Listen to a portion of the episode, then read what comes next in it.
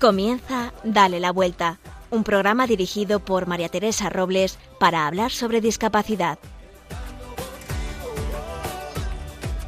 Mira, olvida las guerras perdidas, el tiempo sana las heridas, que todo lo que se ha bailado, eso nadie te lo quita. Nuestro primer programa del año. Tras han quedado los días de Navidad, tal vez muy olvidados ya, tras la primera vuelta a la rutina. Enero parece que no existiera después de este descanso tan agradecido, pues gastamos nuestras fuerzas en volver a empezar. Volver al trabajo, a los horarios, al colegio, a la universidad, pero también a lo que nos hace pensar. ¿Por qué no volver a empezar de verdad? Uno de mis hijos mayores me sorprendió el otro día y hablando con él me dijo, he hecho una lista de cosas para mejorar este año. Cuando me la leyó, me gustó mucho ver que había puesto objetivos en todos los ámbitos, personal, intelectual, afectivo, espiritual. Eso es conocerse. Hay una frase, no sé de quién, que dice que si quieres cambiar a mejor o cambiar tu alrededor, tendrás que cambiar lo que estabas haciendo hasta ahora, porque las mismas acciones dan los mismos resultados. Así que pensé, ¿y yo? ¿Tengo mi lista de cosas para mejorar? Y si no me he parado a pensar, es porque no tengo tiempo, porque no paro. ¿No os pasa a vosotros? Tal vez debería buscar un tiempo para ver qué me falta para ser mejor para los demás y para mí misma. Así que me he agendado este rato para ver mis objetivos delante del que me va a dar la luz, del Señor, para que sirva de verdad, para conocerme mejor. Así que como me, así que como me conozco, Pensaré mi lista ahora y la repasaré. Creo que, así que como me conozco, no pensaré mi lista ahora y la repasaré luego en diciembre. Creo que una vez al mes me tendré que ir poniendo estos objetivos para ir recalculando el camino. Y ahora te pregunto a ti que me escuchas, ¿tú tienes tu lista de objetivos para mejorar el 2023? ¿No? Pues ponte conmigo y nos vamos contando y así le traemos la vuelta a nuestra historia.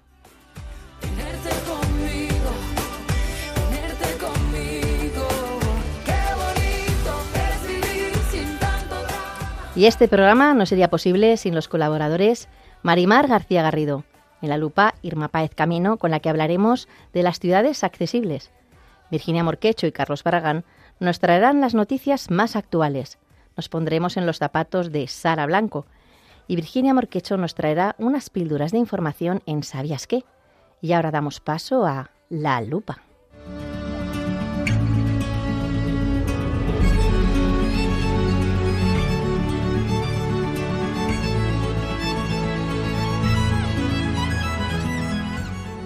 Hola Irma, buenos días. Bueno, antes que nada, feliz año. Feliz año a todos nuestros oyentes en este primer programa del año Qué ilusión volver, ¿verdad, Irma? Hola María Teresa, feliz año para ti y para todas las personas que nos están escuchando. Ya hemos descansado, hemos disfrutado con la familia y ahora nos toca volver. ¡Qué ganas! ¿Qué te han traído los Reyes Magos? Cuéntanos. Pues mira, me han traído eh, muchas dosis de ilusión y muchas ganas de contaros cosas sobre la discapacidad. Pues mira, que yo creo que a mí también. Así que mejor manera que compartir nuestra ilusión con todos vosotros.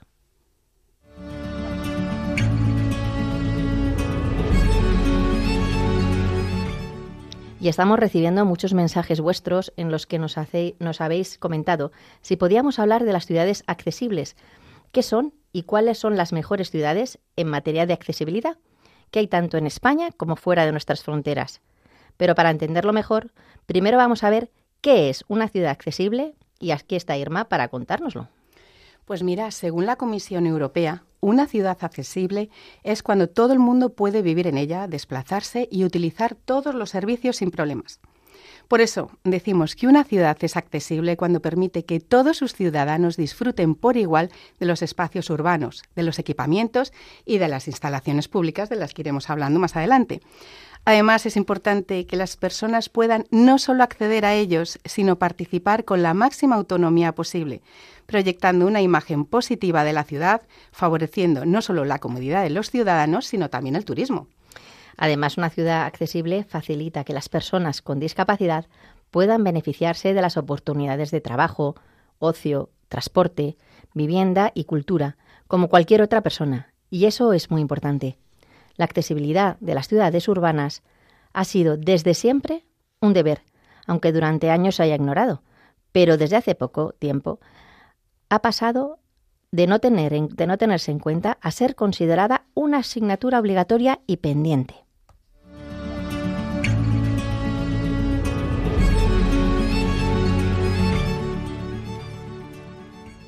Pero Irma, ¿cómo logramos que una ciudad sea accesible? Pues para lograr que una ciudad sea accesible debemos tener en cuenta tres aspectos, el físico, el económico y el social. describiremos uno a uno para saber en qué consisten. Empecemos por el aspecto físico.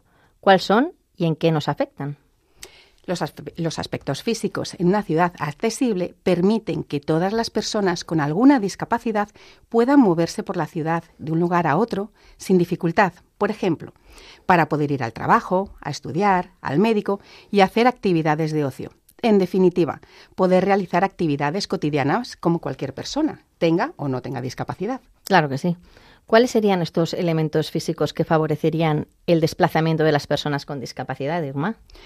Pues serían bastantes, así que si queréis saberlos, tomar nota. Serían las aceras anchas para que quepan las sillas de ruedas, aceras lisas con rampas, sin postes o farolas en lugares no habituales, estaciones de metro con ascensor o escaleras automáticas, semáforos acústicos, es decir, esos que tienen el sonido del pajarito pi, que te avisa que puedes cruzar. Sí, sí, yo creo que pues todos los hemos escuchado alguna vez. pues esos, los encaminamientos, mapas táctiles, carteles con información en braille y con imágenes simples para personas ciegas, lavabos públicos adaptados, avisos luminosos para personas sordas, ascensores o escaleras mecánicas para salvar pendientes, cartelería en lectura fácil, máquinas expendedoras y cajeros para todos.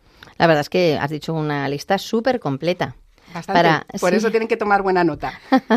para todos aquellos que no sepan lo que es un encaminamiento, son aquellas marcas con textura y color diferente que se encuentran en el pavimento para dar mayor eh, seguridad tanto a las personas ciegas como para las que tienen discapacidad intelectual, como pueden ser las marcas que nos encontramos en las aceras a la hora de cruzar. Y, y, ya sé que es un, es un arma de doble filo esta, porque para las personas que tienen la movilidad reducida o las personas mayores que les cuesta caminar, eh, pues muchas veces les resulta incómodo y se tropiezan. Así que aquí animamos a que esta, estos encaminamientos les vuelvan a dar un aire y, a lo mejor no los hagan tan, eh, abruptos, tan abruptos y, y, se puedan hacer de tal manera que la textura se note al andar para los ciegos, pero no dificulte para los de movilidad reducida. Que no moleste, efectivamente. Además, todas estas mejoras eh, permiten que se muevan libremente no solamente las personas con discapacidad, como decíamos antes, sino el resto de personas y que bueno que se integren de una manera eh, normal en la sociedad. Muy importante, pero también tenemos un segundo, en segundo lugar eh, los aspectos económicos. Son aquellos a los que a la hora de diseñar los espacios producidos de consumo y oportunidades laborales tienen en cuenta las necesidades de las personas con discapacidad ¿Cuáles serían, Irma? Nos referimos a los puestos de trabajo adaptados, espacios sin colores estridentes o insonorizados, edificios accesibles y con baños adaptados para sillas de ruedas, centros comerciales, aeropuertos, estaciones de trenes con puntos de información y señalización sencilla y muchísimos más. Pero bueno, aquí he hecho un breve resumen. Todo ello permite que las personas con discapacidad física e intelectual no sean olvidadas, ni como trabajadores, ni como consumidores. Esto es muy importante. Lo tenemos que repetir una y mil veces. Ahí estamos. Todos tenemos que formar parte de la sociedad. Totalmente. También en la hora del trabajo, ¿verdad? Sí. Y por último estarían los aspectos sociales, que son los que permiten que todos los ciudadanos compartan los mismos lugares, facilitando su integración y la participación en la sociedad de las personas con discapacidad, fomentando la inclusión y la integración. ¿Cuáles serían? Pues aquí podemos hablar de los parques con columpios adaptados, colegios de integración, museos con guías bien formados para la discapacidad, entre esto citando unos poquitos. Yo ya empiezo a ver algún, algún parque con, con, columpio adaptado que me hace mucha ilusión. Pocos todavía, pero ya empieza a ver. ¿eh? Ya empieza a ver, sí. Me gusta. Y además, no solamente eh, los parques perdón, adaptados para, para, personas con discapacidad, sino también pensando en personas mayores, que mm. ya también ahí empieza a haber parques Totalmente donde pueden hacer sus ejercicios al aire libre. Además, las ciudades accesibles también benefician a las personas sin discapacidad, ya que nos facilitan la vida a todos, como antes has comentado, mm. tanto a niños como a personas mayores. Y no solo eso, sino que son un gran reclamo turístico. Según la Fundación ADECO, seis de cada diez personas con discapacidad dejan de viajar a determinados lugares por la falta de accesibilidad.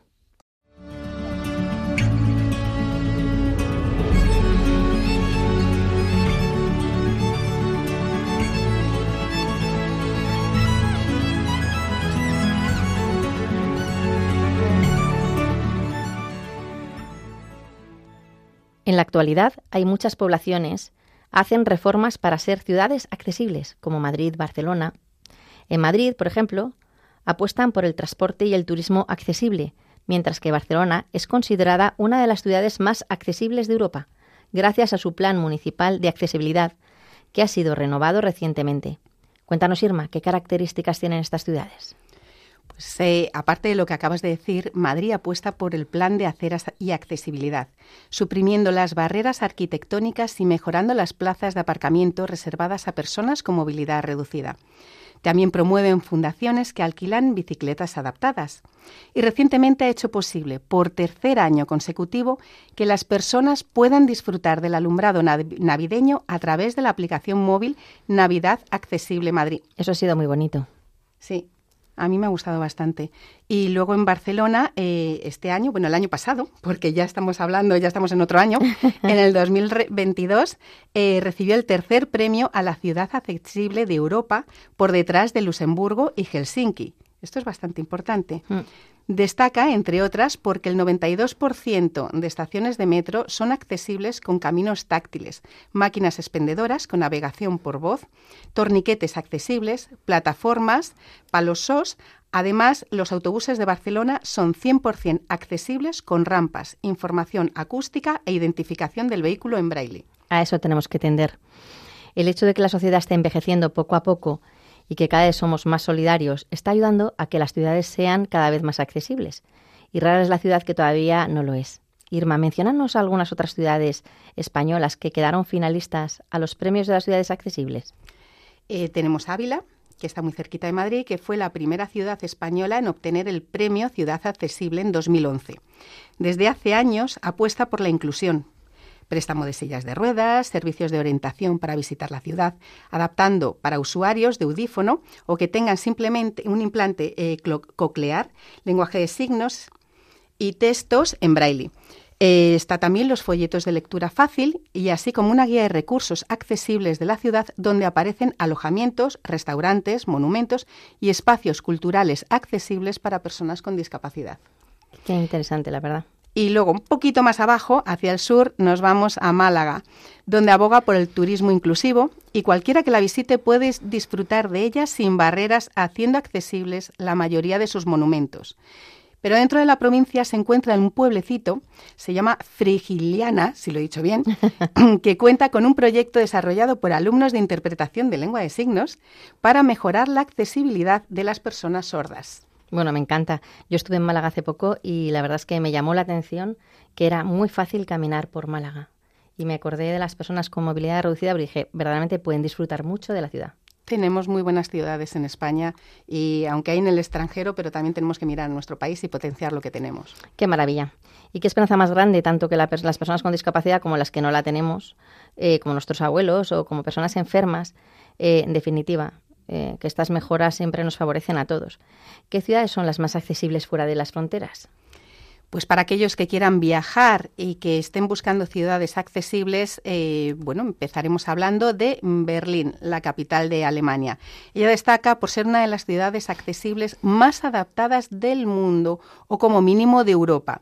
La mayoría de sus edificios públicos cines, teatros, restaurantes, son el 100% accesibles para personas en silla de ruedas. A ellos se suman los tranvías y autobuses que están totalmente adaptados para personas que van en silla de ruedas. en Gothenburg, Suiza. Su plan de ciudad accesible incluye colegios, parques, museos, bibliotecas, residencias de tercera edad, instalaciones deportivas. Han desarrollado todos una herramienta que permite encontrar la forma más adecuada de viajar según las necesidades de cada persona. La ciudad está tan volcada en este proyecto que incluso han estrenado, han perdón, han entrenado instructores, no han estrenado, han entrenado instructores de viaje encargados de acompañar a las personas que no han viajado antes en este transporte público suizo para apoyarlas hasta que se sientan seguras y sepan Bueno, sean encanta. capaces de viajar solas. Pues me encanta, me parece que, bueno, aquí tendríamos que llevarlo también, ¿eh? A cabo. Sí, ¿verdad? Porque a veces, claro, como sube- a veces es difícil subir a, la- eh, a un autobús adaptado, ¿eh? No es sencillo. Como no te acompañe alguien, Sí, o te enseñen a hacerlo. Llega ese primer momento, se para el autobús, es la primera vez y ¿qué haces? sí, sí. Así que tenemos que tomar nota Buena de iniciativa. todas estas cosas que se están haciendo en el extranjero. En Italia, en Milán concretamente, ha adaptado la mayoría de sus monumentos y edificios históricos a personas con movilidad reducida. Por ejemplo, la Escala, el teatro más importante de la ciudad, está hecho a prueba de silla de ruedas y cuenta con ascensor y no hay barreras arquitectónicas para poder acceder a la platea a través de rampas. Todo eso a través de rampas. Pero lo más importante de esta ciudad es el proyecto de accesibilidad futura, para que cualquier proyecto futuro esté enfocado hacia la inclusión laboral de las personas con discapacidad. Fíjate qué bien. Me encanta. Y en Estocolmo, Suiza, la capital sueca lleva desde 1999 transformándose en una ciudad totalmente accesible. Actualmente, en su proyecto Visión Estocolmo 2030, quiere transformar el centro de la ciudad hasta volverla totalmente accesible a las personas en silla de ruedas. La verdad es que tenemos mucho que tomar, donde tomar nota, aunque nosotros vamos en muy buen camino España, creo que hay cosas que también es bueno aprender de otros. Después de este gran resumen, que nos, nos ha quedado bastante claro lo que es una ciudad accesible y todo lo que ello supone, tanto para los ciudadanos como para el propio país, no podemos negar que adaptar una ciudad exige cuantiosas cantidades de dinero. Pero al final es un dinero bien invertido, teniendo en cuenta que el resultado no solo beneficia a una parte de la sociedad, sino a todos los ciudadanos. Por eso el rebaje de las aceras y de las rampas de edificios también favorece la movilidad tanto de nuestros mayores como de los, como de los padres que llevan los cochecitos de los bebés. La señalización, sonora y las imágenes sencillas permiten a los niños y a los mayores ubicarse fácilmente. E incluso a los extranjeros, que no tienen un idioma perfecto en cada ciudad, viene una imagen y saben dónde, qué es lo que tienen que hacer y dónde están. Esperemos que con este tiempo exista una sociedad más libre de barreras arquitectónicas. El futuro tiene que garantizar espacios más inclusivos para que las personas con discapacidad tengan más autonomía y más facilidad para poder disfrutar de todas las cosas que ofrece esa ciudad.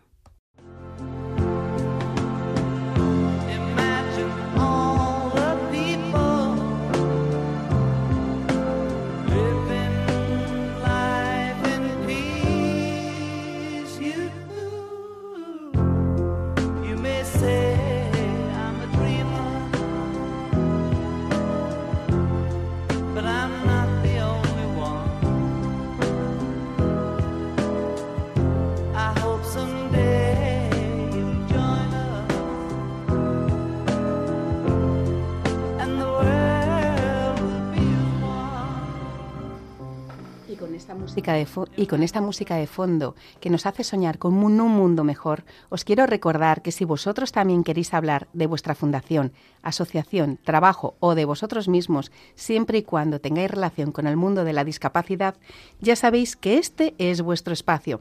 Hoy os queremos animar a que nos escribáis contándonos las cosas buenas que veis en vuestra ciudad, así como aquellas cosas que os gustaría que se mejoraran.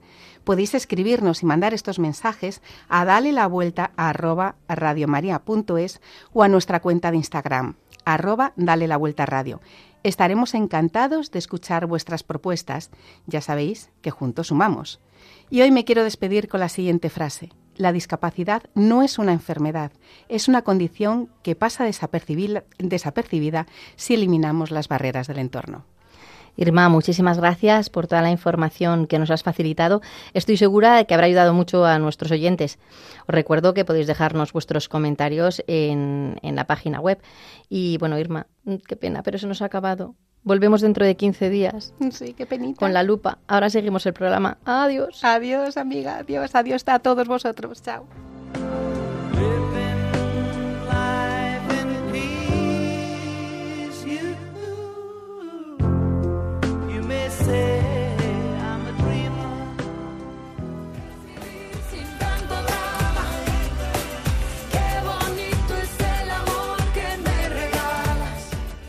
Bueno, y ahora saludamos a todos los seguidores de Facebook Live y os dejamos con Virginia Morquecho y Carlos Barragán, que nos tienen al tanto de la actualidad.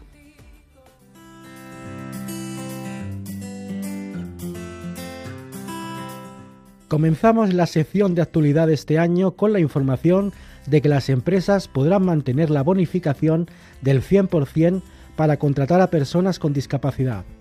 El Consejo de Ministros ha aprobado el Real Decreto Ley que regula los incentivos a la contratación laboral. Finalmente, no se eliminará el incentivo a las empresas que contraten a personas con discapacidad, como se había propuesto en el borrador de dicho decreto.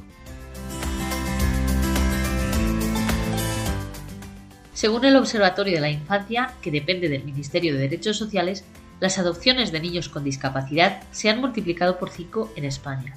En 2021 fueron un total de 62 los niños con necesidades que fueron adoptados. A pesar de este aumento, la cifra está lejos del total de adopciones nacionales, que fueron de 675. La Asociación Corazón y Vida ha convocado la primera edición del concurso de relatos cortos Vivir con cardiopatía congénita. El certamen pretende dar voz a las personas que padecen esta afección, conocer cómo se sienten y cómo se enfrentan a ella. Está dirigido a personas mayores de 15 años y de cualquier nacionalidad. Si estáis interesados o queréis más información, podéis encontrarla en la página web corazonyvida.org. Y recordad que tenéis de plazo hasta el 1 de marzo. La Asociación de Personas con Lesión Medular y otras discapacidades físicas, conocidas como ASFAIN, pondrán en marcha una oficina virtual para crear negocios y webs totalmente accesibles. Según recoge el Norte de Castilla en su edición digital, el proyecto permite conocer recursos y actividades para personas con discapacidad y ser una consultora para evitar excluir el sector.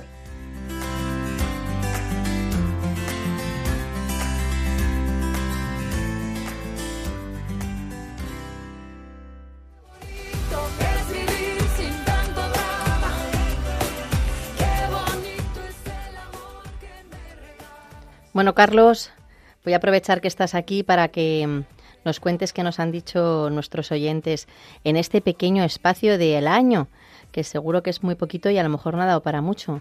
Pero, eh, ¿qué te parece si nos dices lo poquito que nos hayan contado? Feliz año nuevo para ti, Teresa, y a todos nuestros queridos oyentes.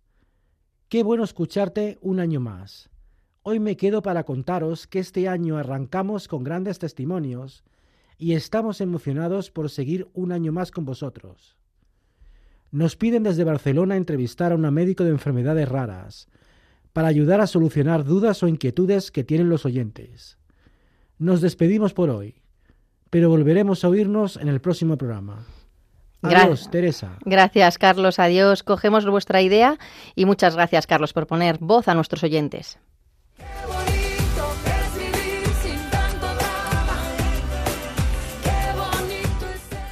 Y para los que os incorporáis ahora a nuestro programa, estáis oyendo Dale la Vuelta, un programa dedicado a la discapacidad.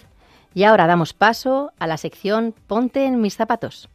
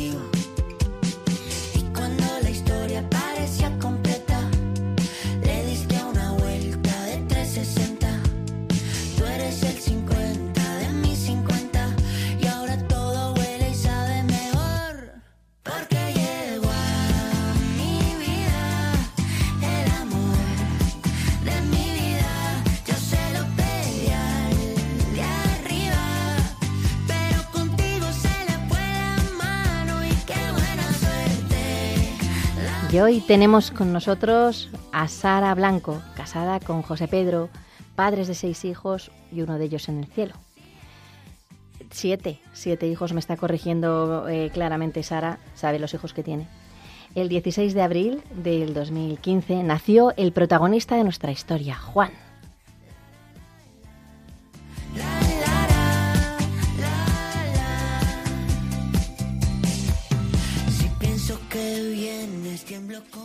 Buenos días, Sara. Bienvenida a Dale la Vuelta. Hoy eh, tenía muchísimas ganas de hacerte esta entrevista, como bien sabes.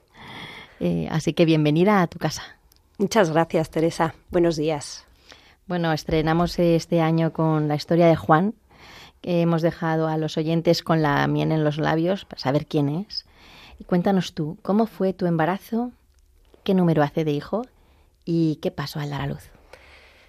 Bueno, Juan eh, fue mi quinto embarazo.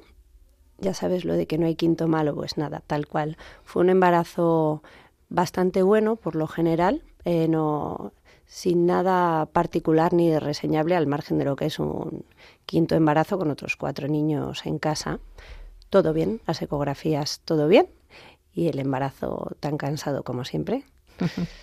y nada, bueno, me, mm, no terminaba yo de ponerme de parto y entonces mi ginecólogo decidió eh, provocármelo, que estábamos, eh, pues sí, justo después de, la Semana Santa a la vuelta y me dijo, mira, mm, tiene el cordón un poco enredado, no termina de bajar, te provocó el parto este día, que ya estaba en la semana casi 41. Y nada, pues ahí fuimos, fuimos eh, la dilatación lenta, el parto estupendo. Y, bueno, pues cuando eh, mm, sacaron a Juan y me lo pusieron encima, ahí ya empezamos a atisbar que aquello estaba fuera de, lo, de la norma. Nada, me pusieron a Juan encima y entonces vi que tenía las manitas súper particulares, encerradas, o sea, como muy cerradas, sin movimiento de los dedos, y, y el pulgar estaba eh, encerrado debajo de los otros cuatro dedos, eh, con una morfología, todo muy raro, muy raro, muy raro. Y ahí empezó la historia. Oye, em, ¿cómo fueron esos días de hospital? Eh, esos días en los que tú esperabas un hijo y te dieron otro. Pues fueron, yo me he reconciliado con esos días de hospital eh, con el tiempo, lo reconozco. Espero que nadie esté esperando un testimonio de ejemplaridad, porque en mí no lo hay. Em, Sí, sí lo es. Por no, eso no, precisamente fueron confusos. Fueron Y, confusos. o sea, yo creo que, que este, o sea, es bueno que la gente oiga que no pasa nada por la historia que vas a contar. O sea, es que nos pasa a todos. Entonces, si no pensamos que somos únicos y que somos muy malos todos, somos malos padres por no haber tenido ciertos sentimientos que pensábamos que son los que teníamos que tener. Y no es verdad. No te digo que no. Lo que pasa es que yo veo ahora a mi Juan y, y pienso, pero como no lo vi antes, sí es lo máximo, pero bueno. Esos días fueron... eh, yo los tengo como mezclados, ¿sabes? No, no- no lo recuerdo como con claridad, ni con mucha cronología, ni los días de hospital, ni los primeros meses, si me apuras. Lo tengo todo un poco mezclado. Pues bueno, eh, la sorpresa fue también para los médicos. Eh, enseguida nos mandaron a una traumatóloga a, a ver las manos de Juan y eh, tampoco sabían decirnos nada.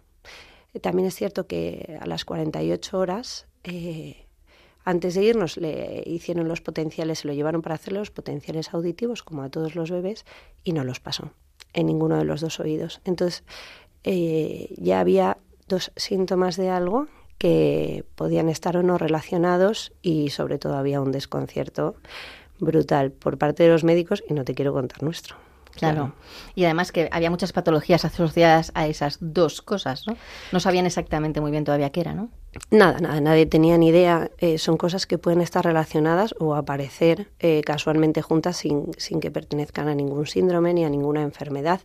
Eh, entonces, bueno, sobre todo lo que había era muchas cosas relacionadas con las manos, muchas cosas relacionadas con la falta de audición y muchas cosas que podían estar relacionadas juntas. Entonces, a partir de ahí el trabajo era eh, ir delimitando qué es y para delimitar. Y para vosotros como padres sería una incertidumbre aún mayor, porque claro, no, cerra, no, no cerrabais mm, eh, una puerta, teníais 100.000 abiertas, ¿no? Entonces, Sí. claro, no- tampoco sabíais ponerle nombre y por lo tanto encaminaros a, a lo que fuera, ¿no? Eso es. Yo recuerdo que el- la primera visita ya al hospital, eh, nos llevaban a un hospital grande de Madrid, eh, las neonatólogas me dieron, yo creo, que papeles para siete especialidades, al margen de un par de pruebas, porque ya, claro, de paso miras tanto al niño que le encuentras lo que no tiene, que si la cadera está un poco inmadurita, que si no sé qué, bueno, pues por si acaso. Entonces, eh, yo recuerdo estar esos días dándole el pecho en casa y pensaba, eh, ¿qué tengo entre manos? ¿Qué es? O sea, es una discapacidad física, es intelectual, es sensorial, es todo junto. O sea, ¿a qué nos enfrentamos? Como con una sensación de angustia, mm, un poco que no se la deseo ni a mi peor enemigo, la verdad. Porque gestionar la incertidumbre yo creo que es humanamente muy difícil y en mi caso imposible, que soy una controller. Pero bueno. Oye, mm, bueno, eh, luego pasaron unos meses y os dijeron que lo más probable, descartando, no, no directamente, sino descartando, te dijeron que era una artrogriposis. Cuéntanos un poco qué tipo de artrogriposis tiene tu hijo y qué le limita en la vida. Claro, bueno, para la eh, hay para muchas enfermedades y patologías que no hay una prueba, ¿no? Decisiva. Entonces ahí lo que íbamos haciendo es ir eh, quitándonos cartas. Pues eh, sobre todo enfermedades asociadas a, a, mm, bueno, a malformaciones de las manos que eran gravísimas. Eh, entonces, bueno, pues ya por descarte parece que lo que tiene Juan es una artrogriposis congénita distal de extremidades superiores. Ahí es nada. Entonces, la artrogriposis en realidad no es una enfermedad como tal, sino es un, un síntoma. Es una, eh, Juan eh, presenta una hiperrigidez en la musculatura que afecta a las manos, eh, que ha deformado la zona que afecta. Y una mala implantación o deformación, especialmente del pulgar, que no lo tiene colocado como lo tenemos el resto, así en oposición y para hacer la pinza, sino, eh, bueno, pues que está muy mal implantado. No está en oposición, es como si fuese un quinto dedo al lado del dedo índice. Y bueno, aparte, pues eh, es un niño que tenía muchísima hipotonía de cintura para arriba y las escápulas las tiene rotadas, o sea, una serie de cosas que lo que limitan Juan es eh, la psicomotricidad fina, eh, quizá más, mm, perdón, la autonomía suya a la hora de vestirse, de vestirse, abrir cosas, coger, quitar. eh, y bueno, es, es como en el día a día ir descubriendo qué, no puede hacer Juan. Escribe con una letra horrorosa, pero porque no le interesa, o no colorea, pero porque no le gusta. Sin embargo, abrir el bote de colacao o la puerta del cuarto de baño o vestirse y desvestirse solo son eh, barreras muy gordas. Para Juan también tiene un poquito de mal equilibrio, eh, pues debido a esa falta de musculatura. Bueno, una serie de cosas que le limitan mucho el día a día, básicamente, y ser autónomo. Que con el tiempo lo conseguirá, porque es un tío tenaz. Bueno, Juan es un crack donde los haya. Juan llega al mismo sitio pero por otro camino. Entonces, claro, si pretendemos enseñarle a, pues no sé, a vestirse y desvestirse al uso, pues se le hace bola. Ahora, si de repente dejamos que él descubra eh, su camino, incomprensiblemente y de una manera mm, surrealista, acaba haciéndolo. y luego... Y en el fondo, ¿qué nos importa? Que llegue al fin. Nada, Claro. por supuesto que nada. Claro. Sí, yo cuando se empeñaba, quizá que coja el tenedor, digo, mira, mm, como comer siempre le ha interesado mucho desde pequeño, te aseguro que ya su manera de coger el tenedor es la más eficaz que hay sobre la faz de la tierra. Y de cortar, pues a lo mejor tiene que ser con los dientes, no pasa nada. Oye, eh, nos contabas que te había costado eh, ver a Juan. Cuéntanos un poco este cómo lo recibiste. Bueno, pues sí, la verdad que yo me quedé en, lo externo, ¿no? Me quedé en, en lo insalvable que era un poco para mí asumir que el plan no había salido como yo esperaba, la verdad. Eh, a mí siempre me encanta porque hay gente que conozco que mm, afirma que siempre ha estado como preparado para tener un hijo, un hijo con discapacidad. Digo, pues no seré yo. Yo tampoco, ¿eh? no seré yo. Y yo creo que yo lo tenía clarísimo porque no he parado de decírselo toda mi vida maternal.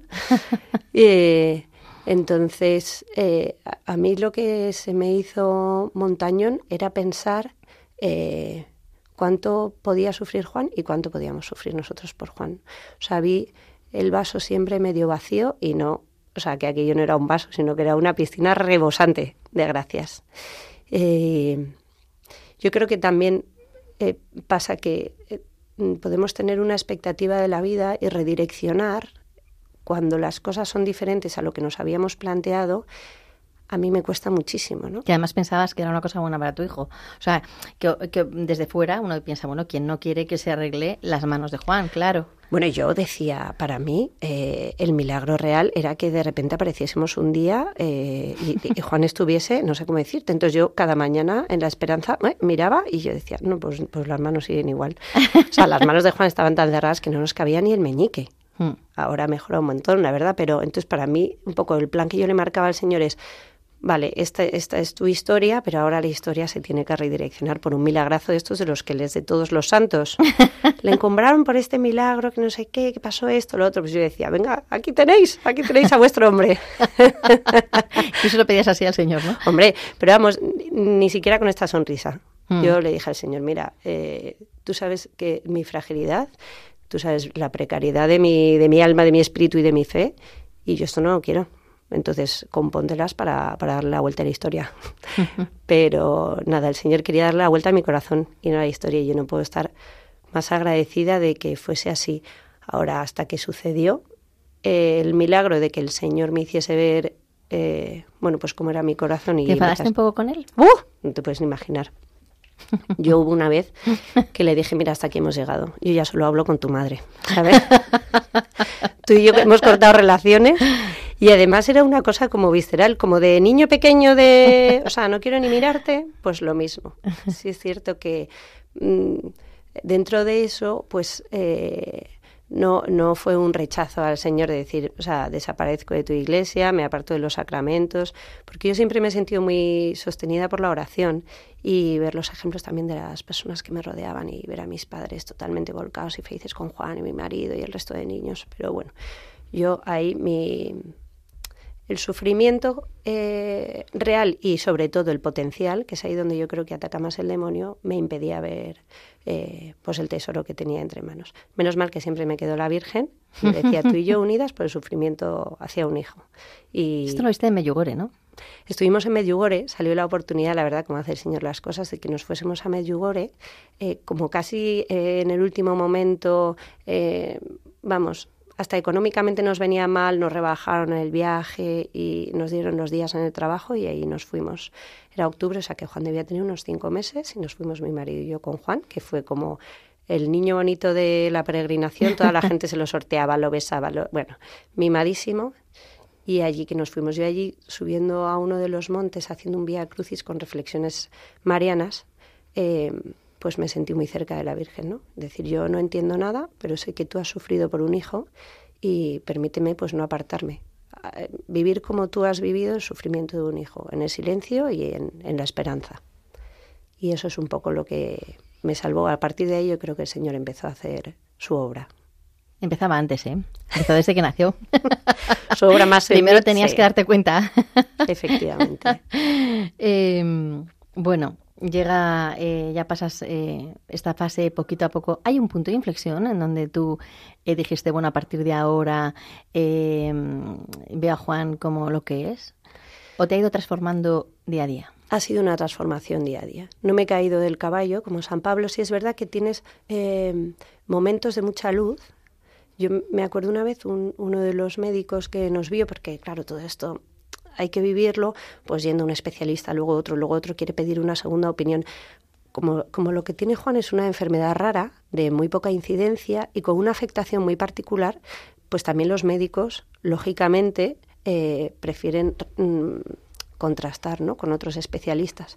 Y uno me vio, no recuerdo ni por qué fui a ese médico, que era un traumatólogo, pero me dijo, mira, tu niño es precioso, eh, es una monada, disfruta de él y déjate sorprender.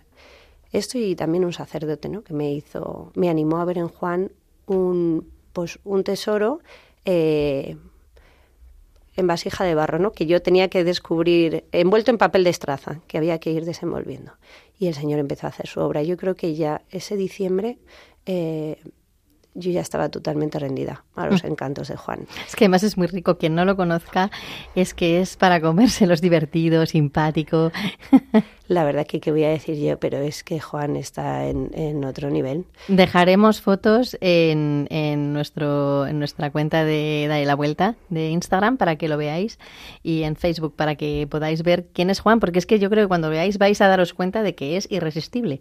Es irresistible. Yo estoy totalmente rendida a sus encantos y es un disfrutón, la verdad que es, un, es una alegría poder descubrir con él eh, la vida con otros ojos. ¿La gente ve a Juan con su discapacidad antes o ve a Juan? Pues mira, eh, hay de todo. Yo mi pelea ha estado un poco más en el mundo de la educación y tenemos ahora un poco tanta manía con poner tantas etiquetas que a veces ponemos más trabas de las que realmente existen. Entonces, bueno, yo decía, no, no vamos a, fijarnos en todo lo que Juan no puede hacer, sino en todo lo que sí puede hacer y potencialmente en lo que hará, porque yo estoy segura de que va a llegar lejísimos. Entonces, eh, evitar que si ahora mismo tenemos que hacer esto, lo otro, ponerle esta etiqueta, ponerle esta adaptación. Eh, creo que somos a veces tan rigoristas en el camino de la educación que nos perdemos en la burocracia y dejamos de acompañar al niño en su particular forma de, de descubrir el mundo y de aprender. Eh, pero les dura poco. Esos son los que le ven de vez en cuando. Los que le ven todos los días de repente ya dicen, pero ¿de qué nos estábamos preocupando? Y los que estamos cerca de él, pues se nos cae la baba la verdad, sin idealización. Sus hermanos si se tienen que canear, se canean. Y si, claro, claro. efectivamente, y si hay que pelear... es un niño más. Hombre, un niño más. Y además eh, aprovecha mucho sus determinados privilegios. Por lo general, todos nos rendimos ante Juan. Es así. Yo doy fe, que le conozco. es el favorito de la gente en general. es así. Oye, eh, ¿cómo te imaginas el futuro de Juan? Pues eh, la verdad que me lo imagino, he dejado de sufrir por el futuro de Juan. Adiós, gracias. Mm, no sufro más por el futuro de Juan que por el futuro de cualquiera de mis hijos. Es así. Además, yo que tengo la tentación siempre de intentar adelantarme a las cosas para bien o para mal, me he dado cuenta de que no solo no sirve de nada, sino que me anticipa sufrimientos que es bastante probable que no existan. Bueno, pues una ya ha desarrollado una neurosis de libro y ¿qué le vamos a hacer? Creo que Juan tiene la suerte de estar en una familia numerosa, uh -huh. de ser una persona muy querida y de tener un carácter que le va a permitir eh, pues salvar todos los obstáculos y al margen sobre todo yo creo de ser un favorito de Dios porque a mí no se me escapa que, uh -huh. que Dios conoce todas las eh, pues el trabajo de más que Juan tiene para afrontar la vida, eh, tanto a nivel social, porque los niños a veces pues pueden ser muy crueles, como uh -huh. a nivel de salvar las dificultades que pueda tener. Es un favorito de Dios sin duda y, y le irá fenomenal. Oye, mmm, no nos has contado en qué trabajas, pero me gustaría que contaras en qué trabajas y cómo ves ahora tu trabajo. Pues yo trabajo desde hace muchos años en el ámbito de las políticas sociales a nivel regional. ¿Cómo lo veías antes y cómo lo ves ahora? Antes lo ves desde fuera, claro. Antes ves la, la pecera y ahora nadas en ella. eh, pues eh, para mí ha cambiado eh, cómo ayuda en un trabajo así ponerse en el lugar, en la piel del que está al otro lado. Yo creo que tenemos la suerte de que vivimos en un momento en el que la, las personas están muy concienciadas sobre la necesidad de, de implementar medidas que ayuden a la discapacidad y a la dependencia, aunque por otro lado vivimos en una sociedad como que no valora a la persona en sí misma. Entonces esto a veces es un poco difícil de conjugar. Yo veo que es fundamental el papel que se hace en las políticas sociales para llenar al máximo, no como una, un buenismo, ¿no? No como un yo que estoy dentro de la campanita de Gauss en la normalidad, te ayuda a ti que te has salido de la norma, sino como eh, de justicia. La discapacidad es una realidad que acompaña a la sociedad, que está presente en todos lados, que como dice una amiga, el que no se da por el canto, se da por el quicio, y, y una sociedad que puede dejar a gente atrás es una sociedad que no va a prosperar nunca. Se ayuda, se ayuda mucho y, y quizá hay veces eh, que hay un exceso de burocratización a la hora de presentar los papeles, pero bueno, es difícil llegar a saber si no cómo ayudar de una manera más justa. Estamos en camino, en camino de seguir avanzando y en camino de seguir ayudando, que es de lo que se trata, de eh, que toda la gente esté eh, incluida en la sociedad en igualdad de condiciones sin que tenga que, que mirarse otra cosa más que ¿Tú eso. crees que Juan eh, está ayudando a la gente de tu trabajo a entender por, por tus ojos? Porque tú explicas lo que es la discapacidad, a entender lo que es y por lo tanto a mejorarla. ¿Crees que es necesaria en la sociedad que, que la gente con discapacidad esté? es imprescindible. Y además es imprescindible que no hagamos reductos cuando no es necesario. Es decir, que no, eh, que no creemos como guetos. Juan ayuda, me ayuda a mí para mi trabajo. Ayuda a comprender a las personas de mi trabajo no solo lo que supone para Juan, sino para la familia de Juan, pues que Juan tenga terapias, que tenga más médicos, que bueno, eh, que haya que trabajar más. Ayuda a sus profesores, ayuda a sus compañeros, ayuda a sus hermanos. Es decir, lo que no hay es ninguna desventaja. Todos son ventajas, porque todo es una ayuda y se la damos gratis, ¿eh? Así de majo es Juan. Oye, eh, nos comentabas, ya vamos terminando, que en un momento que estuvimos hablando tú y yo antes para preparar la entrevista, que habías pasado la noche oscura del alma. Ahora, ¿cómo está tu alma?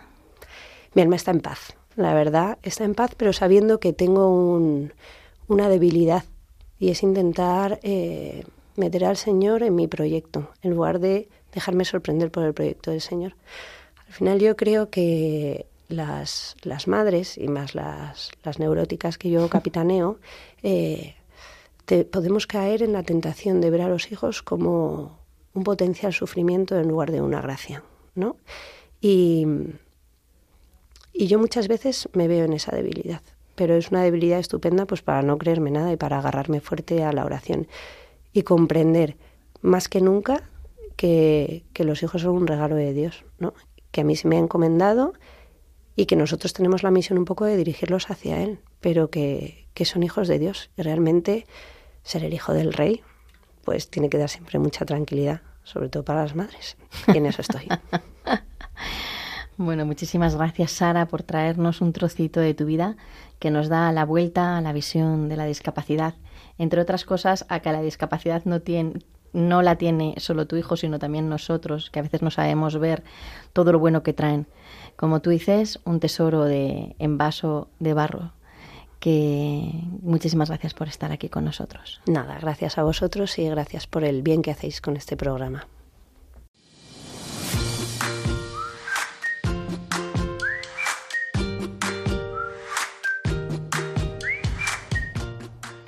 Y ahora os dejo con Virginia Morquecho en ¿Sabías qué?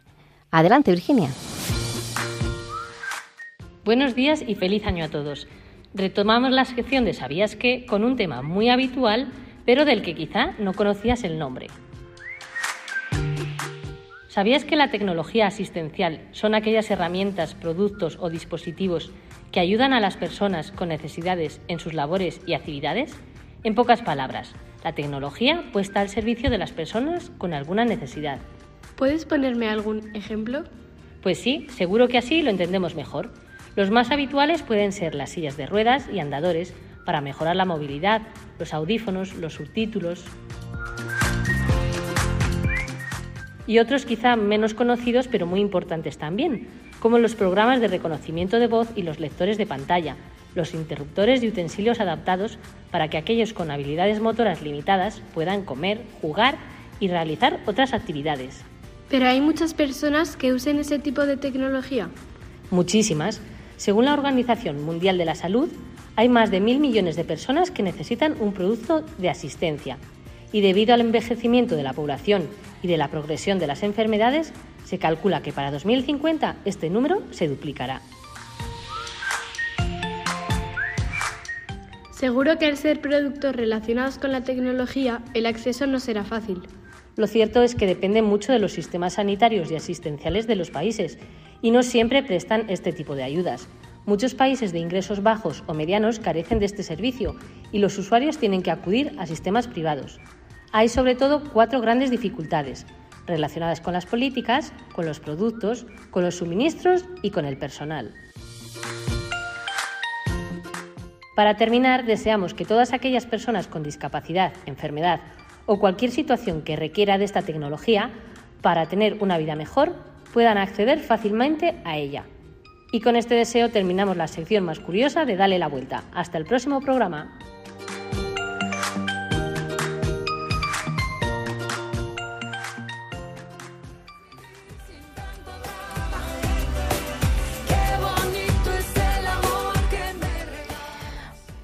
Todo llega, se acaba el programa. Una pena, la verdad, porque nos hacía muchísima ilusión. Pero hay que terminar para dejar paso a los siguientes. Y aquí todavía tengo a Irma, con la que espero que puedan, pues también ella pueda despedirse este año del programa, nuestro primer programa del año. Pues sí, ha sido una maravilla poder estar aquí, poder escuchar el testimonio de Sara, que me he quedado alucinada. Y bueno, es que lo ha contado súper bien y me quedo con una frase porque es que yo lo mío es tomar nota y, y apuntar las frases. Cuando ha dicho el Señor no le dio la vuelta a la historia, le dio la vuelta a mi corazón. Qué Esa bonito, ¿verdad? Esa frase es muy bonita. Que en realidad es lo que tenemos que esperar todos, ¿no? Que dar la vuelta a nuestro corazón y, y lo que decíamos en el programa, darle la vuelta a, a la discapacidad, no a ver la discapacidad, a verla a la persona y no ver la discapacidad de la persona. Sí. Porque la, la discapacidad es una parte solo, una partecica y, la persona es mucho más y mucho más grande y más amplia que todo ello. La verdad es que ha sido un testimonio que estoy segura que, que dará la vuelta en el podcast que dejaremos en un rato eh, colgado en la página web. Y quiero recordar también a todos nuestros oyentes, ya que estoy aquí, que he aguantado hasta el final del programa, que bueno, que todas las sugerencias, lo que hemos hablado antes de las ciudades accesibles, ¿no? Que nos cuenten esas mejoras que tienen sus ciudades y esas cosas que les gustaría mejorar, porque siempre tenemos que buscar y eh, mirar un mundo más inclusivo, porque todas las personas tenemos cabida en esta sociedad, tengamos o no discapacidad. Claro que sí. Y cualquier sugerencia que queráis, ya sabéis que podéis poneros en contacto por medio de Radio María o en nuestra página web www.daelavuelta.es y también en nuestra página de, Instagram. La, página de Instagram es arroba dale la vuelta radio. No os olvidéis porque además todas estas cosas las vamos a comentar, vamos a hablar y vamos a mostrar también a Juan, el hijo de Sara, y vamos a hablar de todo lo que hemos, eh, un breve resumen, ya sabéis todos nuestros oyentes, lo que son las redes sociales, de lo que hemos estado hablando hoy en el programa. En la lupa de las ciudades accesibles y luego pues eh, con Sara hemos estado hablando en Puente Mis Zapatos. ¿De qué, Teresa? Cuéntanos. Eh, bueno, pues yo creo que eh, de Sara dices. Sí, que- artogrip- artogriposis. Arto- artogriposis congénita discal eh, superior o algo así. Que sepas que me lo voy a aprender, Sara, que la tenemos aquí muerta de risa, porque mm, no me lo he aprendido, pero he dicho alguna palabra correcta, ¿no? Artrogriposis, por lo menos. Artrogriposis, sí. Sí, por eso yo he preferido que lo dijeras tú. Canalla. Bueno, pues nada, todo llega a su fin y aunque nos da mucha pena porque ya eh, teníamos muchas ganas de empezar con darle la vuelta este año, eh, tenemos que dejar paso al siguiente y, damos, damos muchísimas gracias a todos los que nos estáis escuchando, que hace posible que estemos aquí y que os damos la- las gracias de parte de todo el programa. Marimar García Garrido, Irma Páez Camino, Virginia Morquecho, Carlos Barragán, Javier Pérez, junto con quien os habla, María Teresa Robles, y os deseamos que, os deseamos que paséis una magnífica quincena. Acordaros que nuestro programa es cada 15 días. Y no, os olvidéis que os esperamos el día 30 de, 30 de enero, 30 de enero, a las 11 de la mañana, 10 en Canarias. Y si quieres volver a escuchar el programa o compartirlo en redes, como hemos comentado antes, tenéis en la página web, en un ratito, en unos minutos, www.radiomaria.es. Y no olvides de darle la vuelta a la discapacidad.